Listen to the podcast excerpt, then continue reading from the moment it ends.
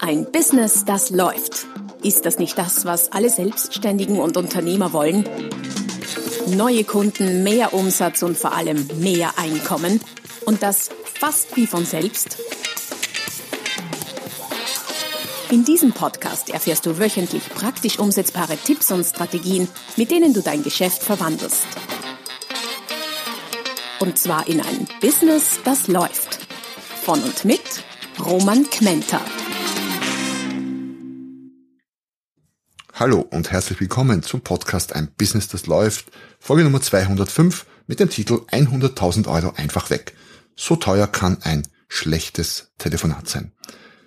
Nein, es geht heute nicht ums Telefonieren oder nicht ums Telefonieren im Speziellen, sondern es geht darum, dass Kleinigkeiten im Geschäft manchmal sehr große Auswirkungen und manchmal sehr teure, andererseits aber auch sehr profitable Auswirkungen haben können. Ähm, Telefonat ist nur ein Beispiel für einen Kundenkontakt. Letztlich geht es um jede Art von Kundenkontakt, die man verpatzen oder den man verpatzen könnte. Und dieses Verpatzen kann dich sehr, sehr teuer zu stehen kommen.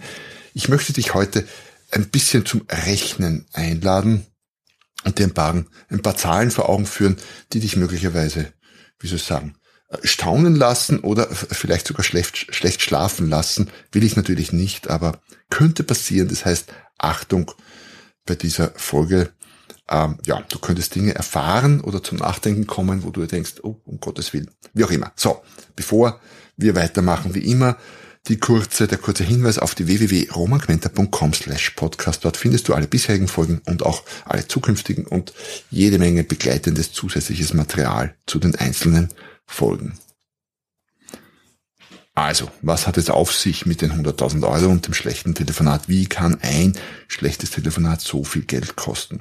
Und nein, es geht nicht darum, dass du äh, den Entscheider für ein Großprojekt am Apparat hast, der 100.000 Euro, Euro bei dir ausgeben wollte und den vielleicht vergrämst oder im Verhandlungsfall mit dem nicht zusammenkommst und dass sich das dann 100.000 Euro kostet, könnte natürlich auch der Fall sein. Allerdings ist das nicht äh, das Thema der heutigen Folge. Vielmehr geht es um kleinpreisigere Dienstleistungen.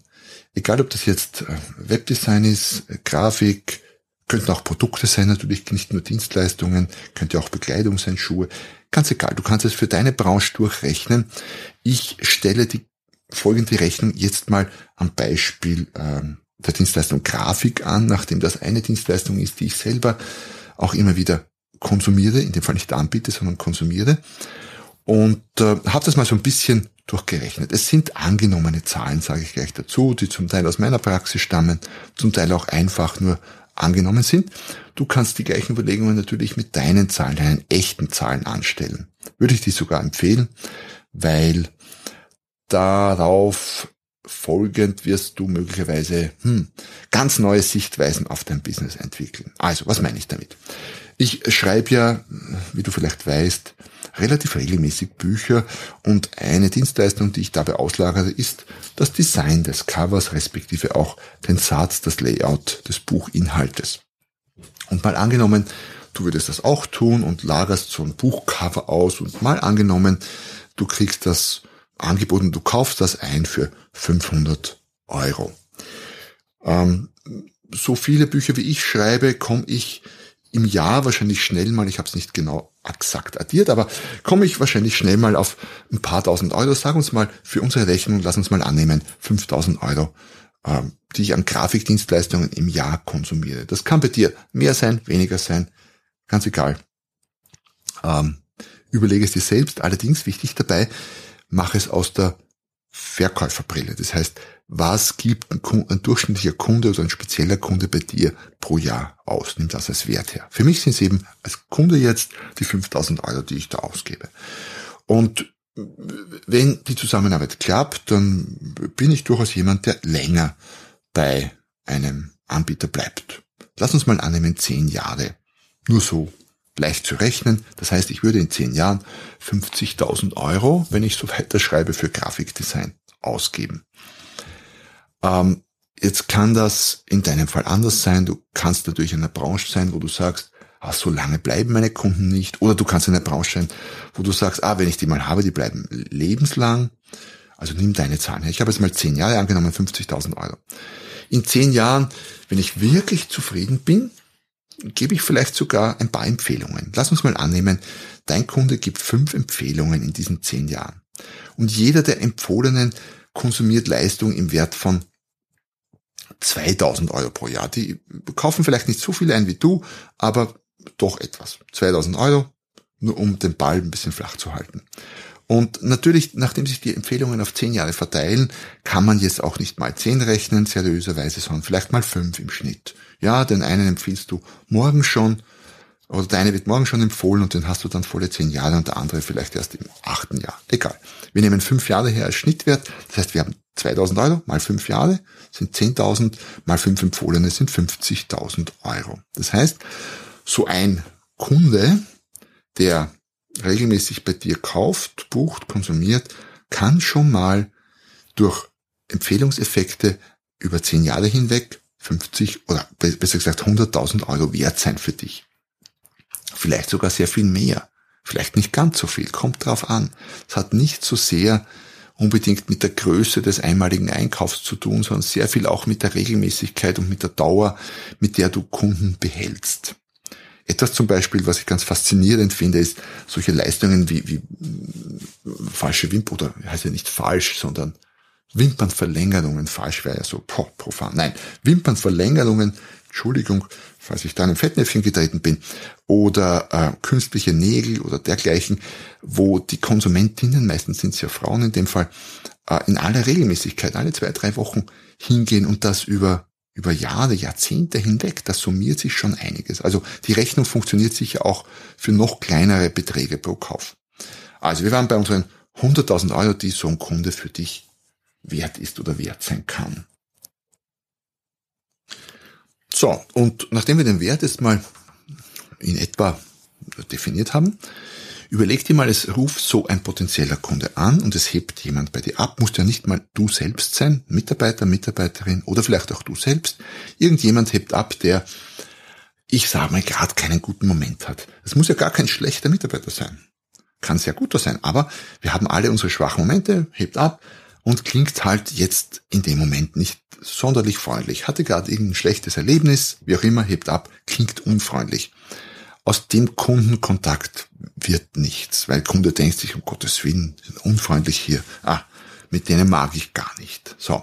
Dann verlierst du allerdings nicht nur dieses eine Geschäft, dieses eine Buchcover, diese eine, diese eine, was auch immer du verkaufst, Webseite, diese eine Fotosession, sondern du verlierst das ganze Geschäft über die Jahre hinweg, über ein paar Jahre, fünf, sechs, sieben, zehn Jahre, 15, 20 Jahre hinweg, du verlierst sämtliche Empfehlungen. Das heißt 100.000 Euro in unserem Beispielfall schon mal futsch. Damit allerdings nicht genug. Das Schlimme ist, dass negative Erlebnisse deutlich öfter, deutlich öfter erzählt werden als positive. Ja, ist so. Wir sehen schlechte Nachrichten deutlich öfter und lieber weiter. Ich habe mal eine Zahl gehört von wegen 13 Mal im Vergleich zu zwei oder dreimal von positiven Dingen. Ähm, ist wahrscheinlich zu pauschal. Allerdings öfter glaube ich schon. Und lass uns mal annehmen, so im Laufe der Zeit, im Laufe der zehn Jahre, hast du aus diesem verpatzten Kundenkontakt zehn schlechte Nachreden, zehn Negativempfehlungen. Und lass uns weiter annehmen, daraus wären vielleicht zwei Kunden geworden, a 50.000 über die Jahre hinweg, dann sind das nochmal 100.000 Euro. Das heißt, dieses schlechte Telefonat kostet dich nicht nur 100.000 Euro, sondern 200.000 Euro. Hm, ein Telefonat. Ich würde mal sagen, ein teures Telefonat. Jetzt äh, wird sich mancher unter euch vielleicht denken, um Gottes Willen, das ist ja übertrieben. Die Zahlen stimmen ja hinten und vorne nicht, weil bei mir ist das alles ganz anders. Ja, gebe ich dir recht, kann durchaus sein. Und vielleicht habe ich etwas übertrieben, ich wollte es ja auch deutlich machen. Dann speck ab nimm was raus. Dann sind es eben nicht zehn Jahre, sondern nur fünf Jahre. Dann sind es eben nicht 5000 Euro pro Jahr, sondern nur 3000 oder 2000 oder 1000. Und rechne es mit deinen Zahlen durch. Wie auch immer, es summiert sich. Es kommt wirklich ein nennenswerter Betrag heraus. Und wenn du das dann im Vergleich stellst zu einem Kundenkontakt, der vielleicht verpatzt ist, ist es und bleibt es einfach ein sehr teurer Kundenkontakt. Noch, ähm, also bisher war es vielleicht ärgerlich, wenn ein Kundenkontakt verpatzt wurde. Jetzt, nach dieser Information, ist es vielleicht schmerzhaft. weil du ja weißt, oh, da ist mir jetzt nicht nur ein Geschäft flöten gegangen im Wert von ein paar hundert oder ein paar tausend Euro, sondern äh, da ist mein Kunde flöten gegangen, vielleicht auf seine Lebenszeit. Das ist schlecht. Das kann schlecht sogar, natürlich. Daher, was die Conclusio daraus, die Schlussfolgerung, na ja, besser zu sein, besser zu werden und seine Touchpoints zu pflegen. Was sind Touchpoints? Kunden, Kontaktpunkte, Berührungspunkte mit deinen Kunden. Was meine ich damit? Was kann Touchpoint sein? Ein Telefonat. Also die Stimme am Telefon quasi. Selbst schon der Anruf, die, die Stimme am Anrufbeantworter ist ein Touchpoint. Die Webseite, der Parkplatz beim Einzelhandelsgeschäft, die Auslage, die Art, wie du aussiehst, deine Frisur, deine Visitkarten, die Werbung auf Facebook oder in Printmedien und so weiter und so fort. Es gibt Dutzende bis bei größeren Firmen hunderte, tausende wahrscheinlich Touchpoints. Jeder einzelne Mitarbeiter ist ein Touchpoint oder hat mehrere solcher an sich. Das heißt, spannend wäre es mal aufzulisten, welche Touchpoints gibt es denn bei dir in deinem Geschäft. Da kommst du schnell auf ein paar. Selbst wenn du Solo-Entrepreneur äh, bist, wie es so schön heißt, kommst du schnell auf 10, 15, 20 wichtige Touchpoints. Und welchen Eindruck, wenn du es dir kritisch anschaust, vermittelst du denn an diesen Touchpoints? Was könnte Kunden anziehen und was könnte sie möglicherweise abschrecken? Und dann natürlich, was kannst du besser machen? Wie kannst du einen besseren Eindruck vermitteln? Frage allerdings nicht nur dich selber, sondern frage auch andere Menschen. Teilweise Amateure, ganz bewusst, den Postboten, die Tante, den Nachbarn, aber auch Profis in manchen Bereichen. Webseite würde ich jetzt nicht unbedingt nur den Postboten fragen, also gar, gar nichts. Ich muss immer aufpassen, dass ich nicht in irgendwelche Fettnäpfchen trete. Also ich habe überhaupt gar nichts gegen Postboten, finde die ganz toll, weil die kommen und bringen mir meine Post. Ähm, nur wenn es um Webdesign geht, würde ich nicht als erstes meinen Postboten fragen, sondern einen Webdesigner zum Beispiel oder einen Fachmann deiner Wahl. Also check alleine oder gemeinsam durch, wie ist der Eindruck jetzt, wie kommt das rüber und was kannst du tun, um einen besseren Eindruck zu vermitteln? Wie kannst du all deine Touchpoints aufwerten, wertvoller erscheinen lassen? Wie kannst du am Telefon besser rüberkommen? Wie kannst du die Wahrscheinlichkeit reduzieren, dass irgendwer den Eindruck kriegen könnte, du oder einer deiner Mitarbeiter, Mitarbeiterinnen sei unfreundlich? Natürlich kann man Schulungen machen, man kann Feedback vom Kunden einholen. Ganz spannend finde ich ja, so als Abschlusstipp, Feedback von Kunden einzuholen, die keine geworden sind. Oder von Kunden, welches geworden sind, aber einen Auftrag woanders hin vergeben haben.